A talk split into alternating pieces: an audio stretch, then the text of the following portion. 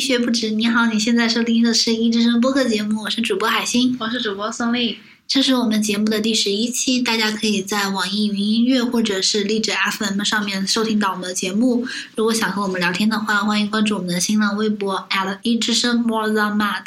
那我们这一期的主要的话题就是人类学。其实事情是这样子的，就是在十月十五号，就是两周之前，有一篇报道说，中科院在湖南省道县发现了迄发现了中国南部迄今为止最早的现代人类的化石，然后这个化石是四十七颗人类的牙齿，而且是而而且是就是他们判断他们对这个四十七颗牙齿进行了形态学的观察和测量之后，认为它是。具有完全的现代人的特征的尺寸短小、牙齿和牙冠呈现典型的现代智人特征的一批牙齿，所以他们认为这个是人类的牙齿。嗯，对。然后，而且通过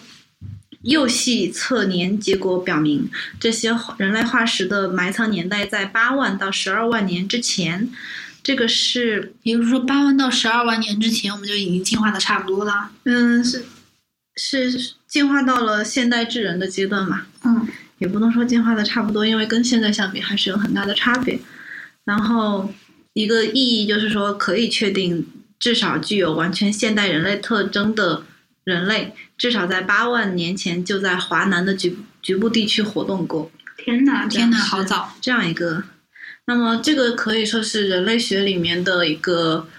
考古学和体质人类和和那个人类整体测量学的一个部分，所以我们这一期节目就主要介绍一下人类学的这些零零碎碎的东西。首先就是好，什么是人类学呢？人类学确实就是关于人的科学。那他们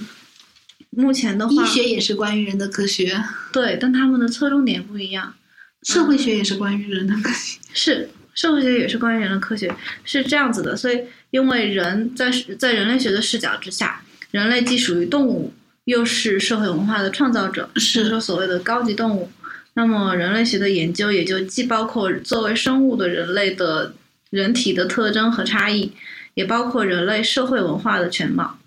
那么，它目前的话主要分为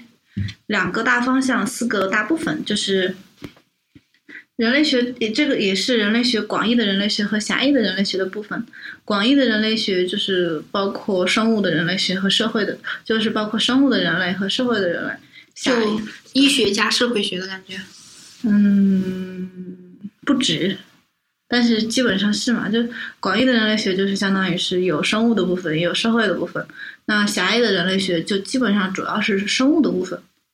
嗯嗯，然后在。日本、苏联、欧洲大陆的很多国家，人类学主要就是指它狭义的概念，就是所谓体制人类学的部分；而在英国、美国这些国家，就要不仅包括人类体制，也就是说体制人类学的部分，还要包括人类的社会文化在内，叫做是社会人类学和文化人类学。这里面就包括了民族学、考古学、语言学，这个是广广义的人类学。那么，我国在一九四九年新中国成立以前，采用的是。英国、美国的广义的，也就是说包括社会人类学和文化人类学在内的人类学，一九四九年以后就采用了苏联等国家的狭义的人类学，就是体制人类学。而在一九八零年以后，我们又采回去了英国和美国的广义的人类学，而且随着人类学学科的发展，这个时候的人类学主要就是分为体制人类学、文化人类学、考古人类学和语言人文人类学这四大方向。体制、文化、考古和语言，没错。体制是体制，就是，呃，就是我们说一个人体质差还是体质好的那个体质。哦。体育的体，质量的质。我还以为是社会结构那个体制，我说体制人类学。然后这个体制人类学，它研究作为生物有机体的人，然后是追溯人类动物的演化过程，考察过去和现在人体内部的生物学变异。然后它的主要，比如说研究人的生物属性、演化特征、人口问题，然后从然后它的内容有传统的颅骨测量学、牙齿测量学，到现在的分子人类学等等。嗯，然后文文化人类学就是，嗯，比如说以人类之间的关系，比如说亲属关系、社会组织、人与社会的关系作为主要的着眼点，核心是文化和社会。然后，主流的美国人类学家的研究是建立在文化相对主义的基础之上。文化相对主义简单来讲，就是认为文化之间没有优劣之分，主张平等，尊重多样性文化的存在。那相对又是什么意思呢？相对优劣，文化相对主义的话，就是说，就就它就是相相对就是相对于绝对而言嘛， 哦就是没有一个绝对的 OK 的东西。哦，明白了，然后，就相当于他推翻了绝对的文化观。嗯嗯嗯，然后考古人类学就像是当于是考古学和人类学的一个结合，就是带有人类学目的的考古学这个样子。然后语言人类学是关于语言的研究，但它跟语言学的区别在于，它研究的是语言和社会和文化之间的相互关系。因为文语言在文化和社会中的作用是无可替代的，语言本身就是文化的一部分，就是社会的粘合剂和社会生活中一种符号化的力量。所以，嗯，然后语言人类学跟文化人类学有很多交叉，比如说仪式、身份、意识形态。但是语言人类学更强调语言学的研究方法。嗯，然后，那我们今天的主要是解释体制人类学。体制人类学再往下还可以划分为古人类学和今人类学。古人类学就是研究人体的化石和猿类的化石，以探究人类的起源和发展过程以及它的相关的规律。所以它，人古人类学的一个最重要的课题就是人类是如何起源的。那么，今人类学就是研究现代人类的体质特征和类型，以及人群的生理生化特征和灵长类的行为。然后，那么人类起源的话，目前是有两个学说，一个就是非洲起源论，再有一个一个就是单一地区起源论和一个是多地区起源论。单一地区起源论指的就是从非洲逐渐有一些，就是最早的一些人从非洲走出去，然后分散到世界各地。嗯，然后呃多地区起源论就是大家在各个地区各自的进化，然后非常巧不约合而的同有的没有了一个相似的结果，没错。然后，但是你说嗯非常巧合的，生殖之间就没有隔离了。然后，体质人类学和医学的一个区别的话，就是体质人类学研究的是人的群体，它研究的是人类形态啊、生理啊、病理学、解剖学这些内容，在一个数值上的一个均等范围。 哦而，就是整个人群的健康，对对，公共卫生。有点啊，对对对，有点类似公共卫生以及我们在医院做，比如说查血的时候一个健康标准、嗯一个正常范围的那个东西。嗯然后而医学的话，它针对的是某一个单一的个体这个样子。而且体质人类学是一门历史科学，它研究的更多的是一个回顾的回顾性的内容，就是而医学肯定是一定要向前做一个前瞻性的研究，而且体质人类学是以整体的人为研究对象，比如说是体型和疾病的关系，或者说皮纹和疾病的关系，你像一个例子就是达尔文，他指出蓝眼的纯白色的猫都是聋子，这个是真的吗？这是达尔文的一个研究结果。但肯定不是真的，那么多蓝眼唇白色的猫，那那你不能说他们都不是聋子啊。我也没办法分辨它们是不是聋子，是吗？嗯，然后这里可以给大家提供两个，就是体质人类学的一个两个例子。第一个就是我我国科学家在一九八二年做的一个研究，他比对比了南方人和北方人的在体征方面的差别。那么这个结果就是，北方人的头发要更硬一点。南方人的头发更少一点。南方人头发要黑而细软一点，啊，我也是，头发很细很软。但我头发也很细软。嗯你是北方人吗？，的，你不是，不是河南吗？河南是北方啊，啊，是吗？ 都南的，长江流域以南都以北都是北方。好嘛。然后还有一个就是，我心目中的北方只有东北三省。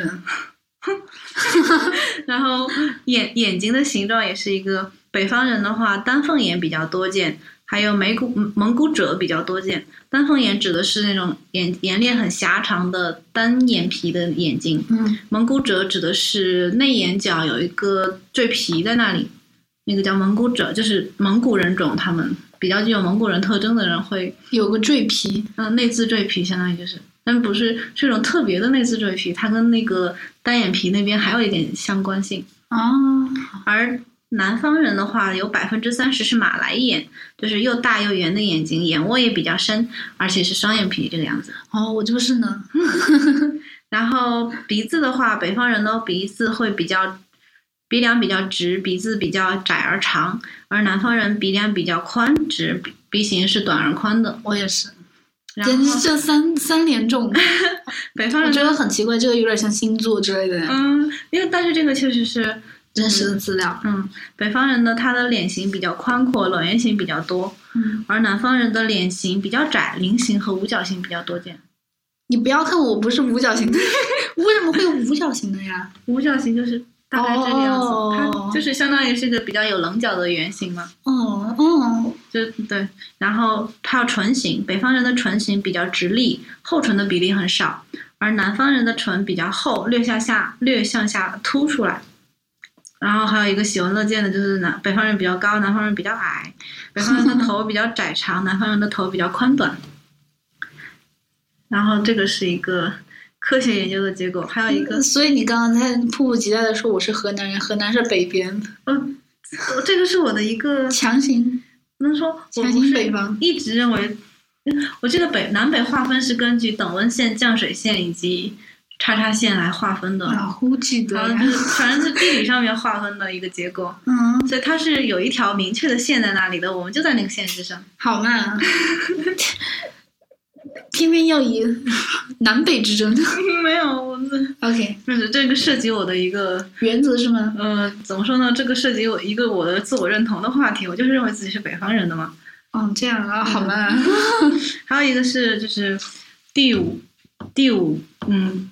第五根脚趾头的指甲，它是不是它是一半还是两半？哦，这个这个是就有一些道听途说，就是认为是不是中原人的话汉族是认为汉大部分汉族人是会分两半的，但是这个这个体征在边远地区以及少数呃边远山区以及少数民族比较少见。嗯，然后，那我们现在就来说一下体制人类学的一个重要的工具。如果说文化人类学那边的一个主要的研究工具是田野调查的话，那么体制人类学这边应该来讲是人体测量学。人体测量学顾怎名么思义，解这释是测量人体呀、那体制人类学它也说测量标本了，测量化石测量标本，嗯，它不只测量标本，它还测量活体，体就制人类是学，古人类学，它可能测量的是是个骨化石骼、尸体；那么今人类学就要测量活人，嗯，这样子。然后他的任务就是通过测做量体数检据，对对人类体特征进行一个分析。哇，天呐！以后在体在体检中心工作的护士姐姐可以说我是体制人类学家了。啊，是啊，哎，我其实觉得我，我之前我我去年在临床实习的时候，在医院也一直有一种束手旁观的一个感觉，一个自我感觉。嗯就我一直试图不让自己认为自己是个实习生，而把而去观察那里的医生和患者。我后来意识到，这可能是医学人类学的一个。你为什么要这样做呢？我不知道，我天生的就是观测 想要组观嗯察他们，哦，我天生喜欢参与到其中，很奇怪。所以对，但是我但是我我今天才接触到一些人类学的这个概念，所以就没有办法在在当时以一个科学的框架下面指导我的医学人类学的研究。如果回到当时，你应该怎么做呢？我就我先在我进入临床实习之前，先要学系统的学习医学人类学的研究方法，然后等我最终下临床的时候，就可以拿出来一份研究报报告，真的呀？那你现在告诉我我吧，就可以写一本没有没有任何人会看的书。你不要黑人类学家了 好吗？那我马上要转外科了，嗯。那我可以。哎，我为什么要这样做啊？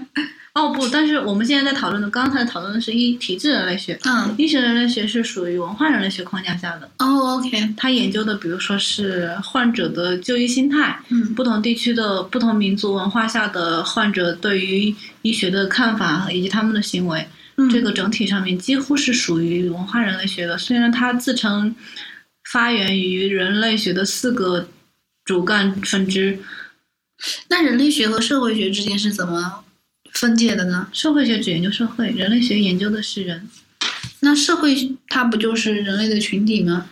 是，但是社会学它的主要的话题是阶级哦，框还架、有社会结对构，他们的这个这个打底的东西是不一样的。而人类学常见的命题，比如说是多优多瓦悠兰人的祭祀活动，类似于这样子哦的嗯，亲缘关系这样子的，它其实是有交叉的，但是可能研究方法或者说，是不是社会学也要做田野调查了？啊，是啊，嗯，嗯 我也没有搞清楚，我今天准备的主要是体制人类学的内容。那可能确实是有交叉，听起来就感觉是特别有交叉对的对对，东西。反正人类学是一个上个世纪才成立起来的很年轻的一个学科，嗯一直到现在他们自己本身还在讨论各个我们是在干什么人呢？类学是在干什么。对，一直到现在他们都还没有明确自己的历史任务。啊，它对人类学是这样子的，人类学是一门历史最短、抱负又最大的一门。他们要也就是人类他们想做科学什么？他为们，人类的复 兴，我我其实我最最建立早人类的伟大文明。接触到人类学的时候，想法是类比，就是人类学、猴学、猫学、狗学，或者说两栖动物学。就是把人 哦就就我们其实我们就算是在研究动物的生物学的内容，我们也会聊去研究动物的行为，是是是，了解动物的一些群体活动。我是这么想的，只不过人更复杂一点，它还往下会分到各种民族，而且它的历史也很长，嗯，这样子的。哎，这个类比不错。嗯，这是我最早试图理解人类学这个名字的时候的一个想法。嗯那我们现在来讲人体测量学，它主要分为四大块，就是一个第一块是人体骨骼测量，第二块是牙体形态观察和测量，第三块是活体测量，第四块是活体观察。嗯也就是说，在活体里面是分为观察和测量两个部分，然后在化石和尸体里面是分为骨骼和牙齿两个部分。嗯，牙齿占了很大的一个部分了。 对啊，为什么是骨骼和牙齿呢？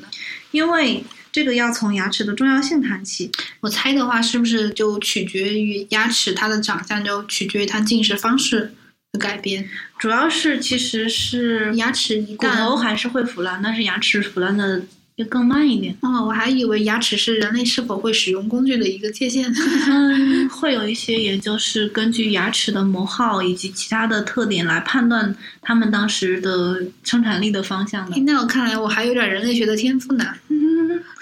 你这个冷笑，天生的人类学家，就是对是是这样子的，就是很多时候可能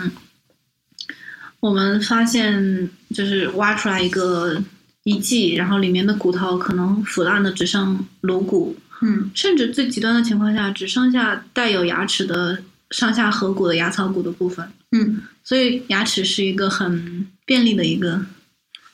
一个一个器官，一个研究材料、研究对象嘛，这么说。那我们现在接下来就讲一下人体测量学的四个内容。首先是人体骨骼测量，然后人体骨骼测量往下分两个部分，第一个部分是颅骨测量，第二个部分是一般骨骼测量。一般一般一般，为什么颅骨这么重要啊？就还是我刚刚说的，因为颅骨会保存的比较完好，嗯而且颅骨它有比较，它可以它有比较多的信息，因为它是一个比较复杂的骨。颅骨一共是多少块？二十三块嘛。记不得啦。我刚刚复习过。 你好嘚瑟，你一个刚刚复习过的人来跟 我比， 然后那我好骄傲。哟。颅骨测量学它有点类似于口腔正畸学里面的投影测量分析。嗯那比如说颅骨测量学，它首先要把颅骨摆到一个特殊的位置上面，就是通过你的双侧的外耳道上外外耳道上侧以及你的左侧的左侧的框架圆这三点确定一个平面，叫做法兰克福平面。我在这个平面上面，就是把颅骨摆到这个平面上之后，再去确定它骨头上面其他各个点的位置，比如说眼眶一圈有几个点，鼻子一圈有几个点，上牙槽骨和上牙槽的牙齿有几个点，下牙槽骨和下牙槽的牙齿有几个点，下颌骨的这个这条线有几个点，包括整个你的后你的颅骨上面有几个点，然后多点定位。嗯，得到这些点的数据，然后你就可以连线来确定面的数据，来确定角度的数据。然后就比如，比如说通过这些研究，我们就发现，确实人的脑袋在变大，然后下颌骨在变小之类这种大家早就知道的事情。脑袋在变大，下颌骨在变小，嗯哼，下颌骨在变小，我是不知道下 的。颌骨在变小的一个直观的表现就是大家的智齿越来越多的阻生了。哦，哦，嗯这个因为小时候我在我上临床之前，因为接受接触的都是同龄人，那么几乎我所有同龄人，包括我自己的智齿都阻生了。那我上临床之后，接触了一些五六十岁以及再往上的一些患者之后，他们的智齿就长得非常的健康，呃，非常对，非常的正直的，在你的口腔里面待着，就很很健康，各种 OK，各种没关系，看着真是让人心情舒畅。嗯，我好好担心啊，我还没有看到，我智齿还没长出来。去拍片子吧。行，等你转到那个科室，我再去拍。嗯，好。然后就反正是这是一个，那我我也可以说我在临床上完成了一个简短的呃一个微小的人类学观察，嗯，就是大家就年轻一点的人的智齿是更容易阻生的，而年老一点的他的颌骨里面就有更多的空间，很难想象到，就是在这么近的两代人之间，下颌骨就有这么明显的差别非哦。常明显哎，这个有研究报告之类的吗？你可以出一篇报告。啊，不需要吧？这个是一个非常 成熟的一个事实了，好吧，就。对我们几乎一入校就知道了，智齿是在是因为下颌骨在萎缩，所以才会智齿越来越多的阻生了。行吧，我现在才知道。哎，我怎么觉得你为什么老是要抛出一些事实，而且以老是抛出一些我不知道的事实，而且以大家都知道 这个来开始呢？大家都知道，然后后面跟了一句我不知道的事实。嗯 然后来讲第二个，就是我们口腔正畸学有口腔正畸学之父 Andrews，他最初确定他的理想核的时候，就是从他当地的博物馆找了一些颅骨，然后挑啊挑啊挑，挑出了他最喜欢的那一副，他认为最完美的咬合的那一副，来称之为我们人类的理想核。什么？他在哪里？他在哪里挑的？博物馆里面那的博物馆里面有多少幅？就一一堆，哦，然后确实，我们看到那个安哲斯理想盒的，哦，它这个这这一具颅骨，这一具被认为具有完美咬合的颅骨，就叫 Old Glory， 《Old Glory》古老的光荣哦，《Old》《 ，Old Glory。 Old Glory》，我哦为什么在这里秀英语？我听成《Out Glory》了。我我错了说光明以外，好中二。啊我错了 OK，然后，嗯，对这个，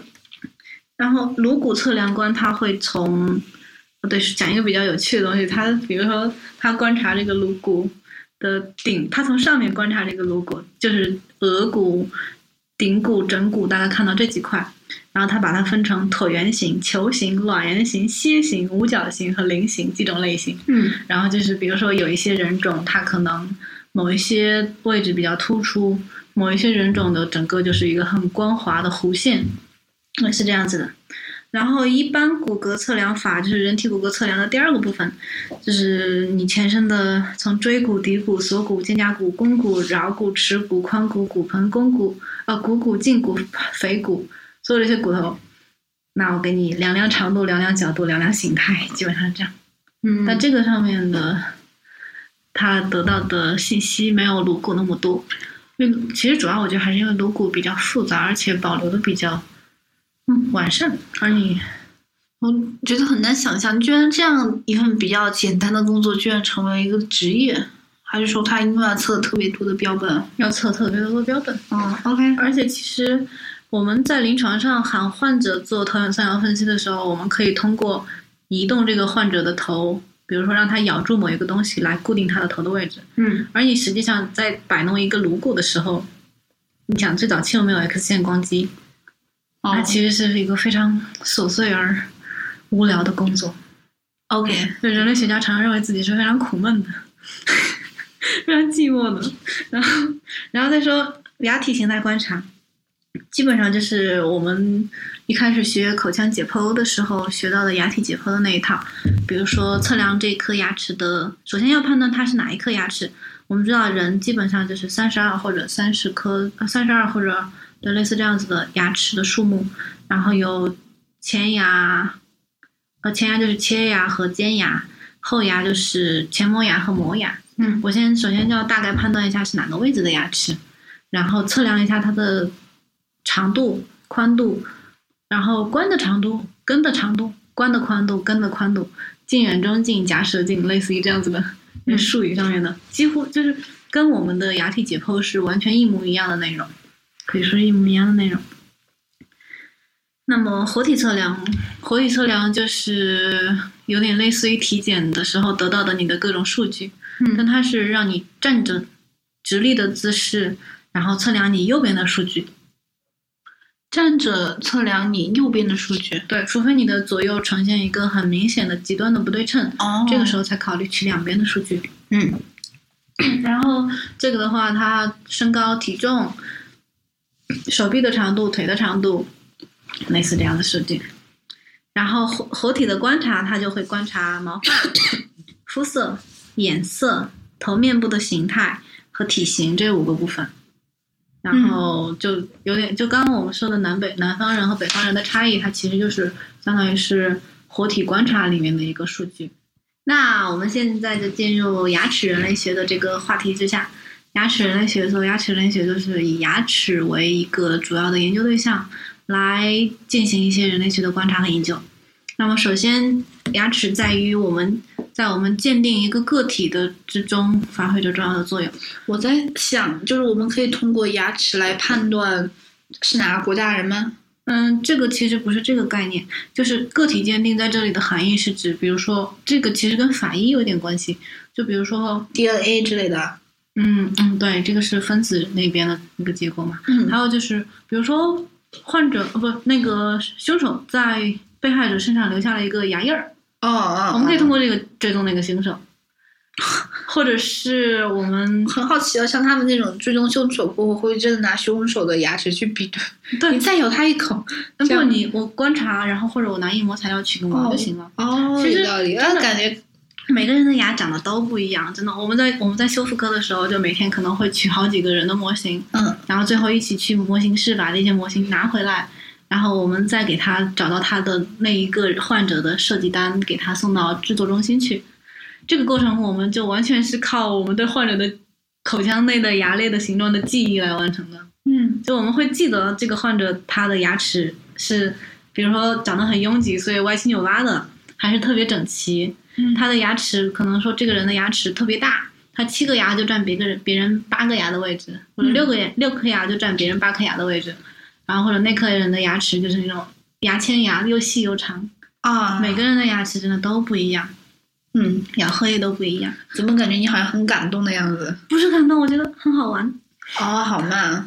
但是正牙的话，就是相当于是让大家牙齿就算是全从都是标准和，因为你的牙齿的形态会差的很多，嗯所以牙齿也会分，就人的体型会分，比如说细长型、矮胖型，嗯或者说均匀型。人的牙牙齿，如果你看的多的话，大概也会分一个，就他的牙齿比较细长，他的牙齿比较矮胖，嗯类似于这样子的。而且牙弓的话，它会分卵圆形、尖圆形和方圆形。嗯这个就是说你的后牙和你的前牙的那个拐角是比较尖锐的，还是比较缓慢的那种。嗯所以对牙列就是有一个很鲜明的个人的标志。嗯我记得在我们建国前后有一个案例，就是通过一个国民党还是我党的一个将军的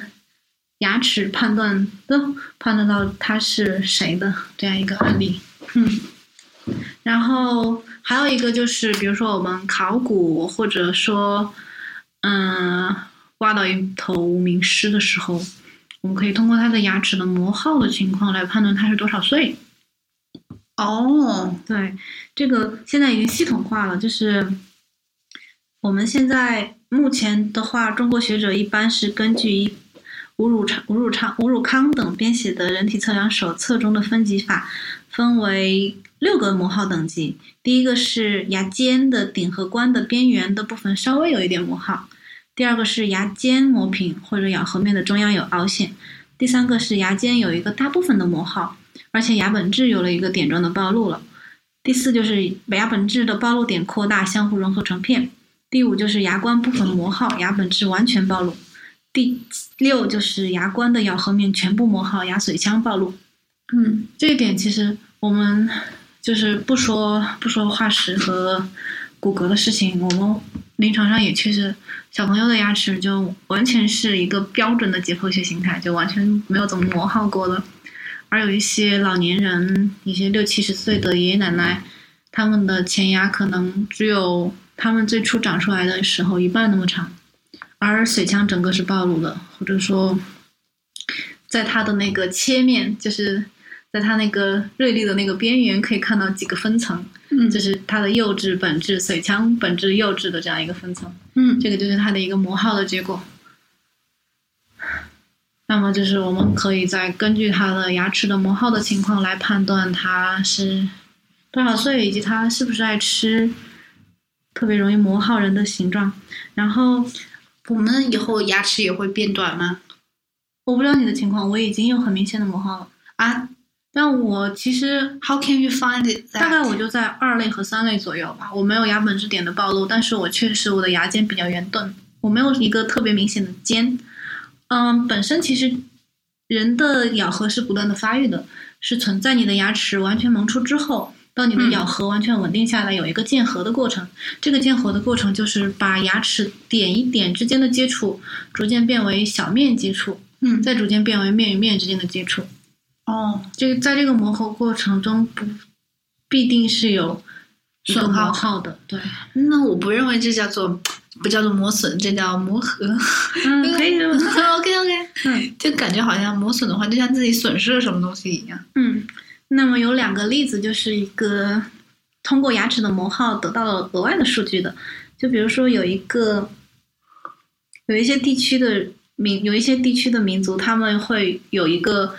就在过去生产力不那么发达的阶段，会用牙齿来加工某一些，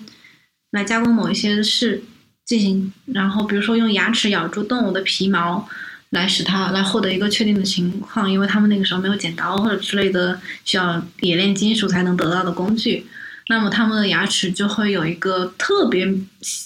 过分的磨耗。嗯然后还有一个就是，嗯，大汶口文化遗址当中有一些人，哎，那很奇怪，那为什么狮子、老虎它们照理说，如果没有什么吃东西吃的越多，或者、嗯那应该越平，对吧？嗯，那狮子、老虎为什么它们牙齿是尖的呢？他们，哎，对啊，肉食动物反而是尖牙。他们一口都是尖牙吗？我没有做过这个研究。啊、我倒是没什么太大印象，至少我们在形容虎牙的时候是两个尖牙吧，对，然后鲨鱼之类的也是尖牙吧，鲨鱼是它鲨鱼的牙齿，前前后后几排的尖牙。鲨鱼一生要换要换两万颗牙齿，它的牙齿只能在口腔里面待很短一段时间，嗯，就用完了就换掉掉了，然后长新的，用完就掉了长新的。哦，所以它其实没有一个磨平的过程，但是我们会印象中肉食动物好像它比较尖一点。嗯，对，它我觉得这可能说不定是因为，比如说釉质的成分不一样，它可能会更坚硬一点，我也不知道，一个猜想，不一定对。 黑化然后就是说 大汶口文化遗址，他们是，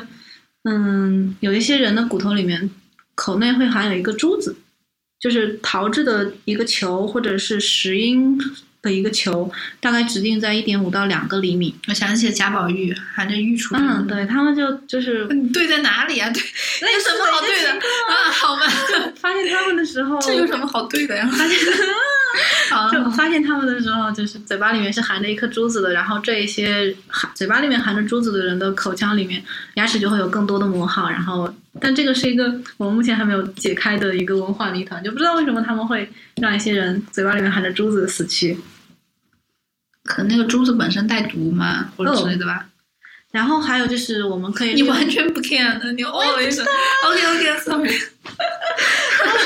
有一个，它我们可以利用牙齿的一些普遍的特征，比如说我们收集了这一群人一千个一千个人的牙齿标本，来判断这个这一群人是什么种属、就什么种群的人。美国学者 Turner 在研究了新石器时代以来亚洲及太平洋地区各人类群体的牙齿非测量形态特征之后指出，东亚地区蒙古人种的牙齿复合体可以进一步的划分为两两种牙齿形态特征类型，即训他型牙齿和中国型牙齿。训这个字就是杜撰的撰，去掉提手旁，八卦里面的那个训。嗯，训他型牙齿和中国型牙齿。训他型牙齿包括东南亚地区和印度尼西亚地区、日本神文人和阿伊努人，以及太平洋地区的波利尼西亚和密克罗尼西亚人。中国型牙齿则主要分布在以中国安阳殷墟为代表的亚洲东北部地区个人类群体，比如说中国朝鲜、日本、蒙古、西伯利亚以及美洲印第安人。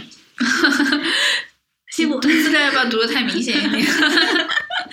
然后训他型的牙齿就比较简单、原始、一般化，但中国型的牙齿就比较强化、复杂、特殊化。嗯，那么人类的牙齿的它的非测量性、形态特征，其实主要还是由遗传因素控制的。但是它显著的一个地区性的差异呢，地区地区性的差异和人种的差异，通常就是基因突变、遗传漂变和全体融合、基因交流的结构。